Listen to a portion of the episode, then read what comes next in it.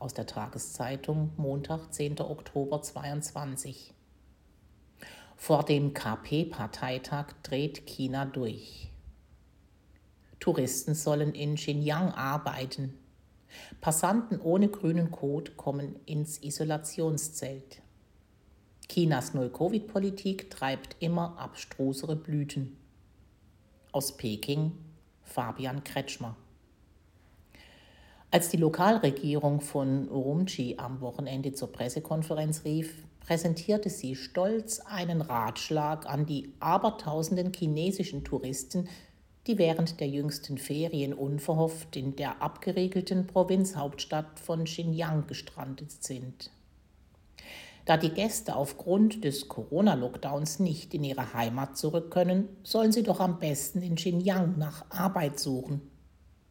Die gesamte Region ist derzeit schließlich isoliert.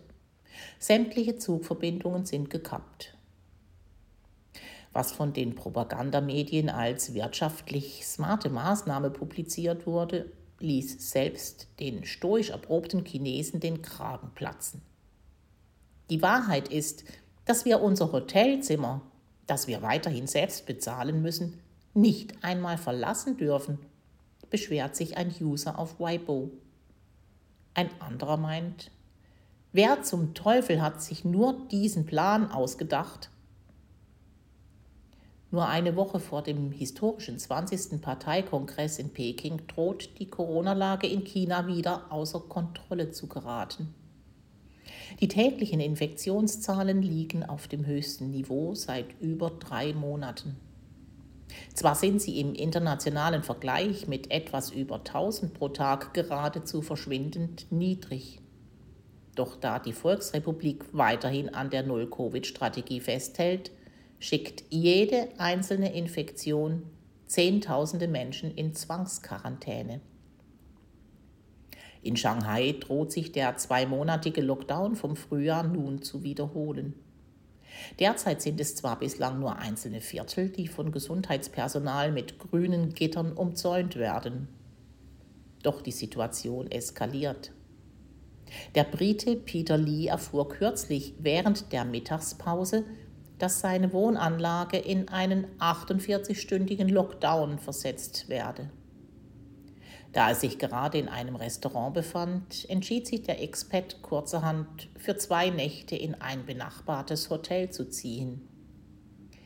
Wie Lee auf Twitter schildert, wurde wenige Stunden später auch das Hotel nach einem positiven Corona-Fall abgeriegelt.